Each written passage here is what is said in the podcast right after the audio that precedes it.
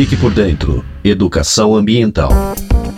A Fundação Florestal acompanha os casos de sarna sarcóptica que acometeu lobos guarás na Estação Ecológica Experimental de Itirapina, na cidade de Itirapina e Brotas.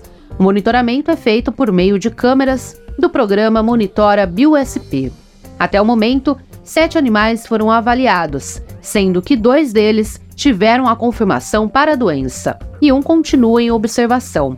A doença é causada pelo ácaro Sarcoptes scarbiei e traz impactos à saúde e ao comportamento desses animais.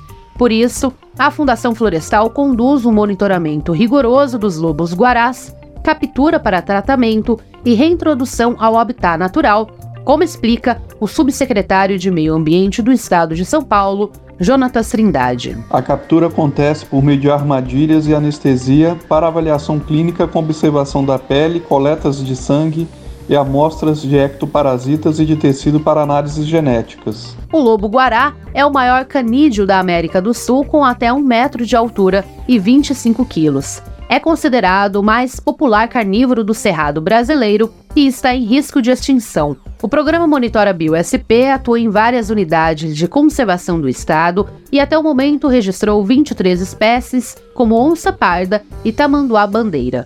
O monitoramento tem o objetivo de obter dados essenciais que ajudam a compreender a ecologia das mais diversas espécies, avaliar o impacto da ação humana e das mudanças climáticas no ecossistema. Quer saber mais sobre esse assunto? Acesse cemil.sp.gov.br. Reportagem Natasha Mazaro. Você ouviu Fique por Dentro Educação Ambiental, uma realização do governo do estado de São Paulo.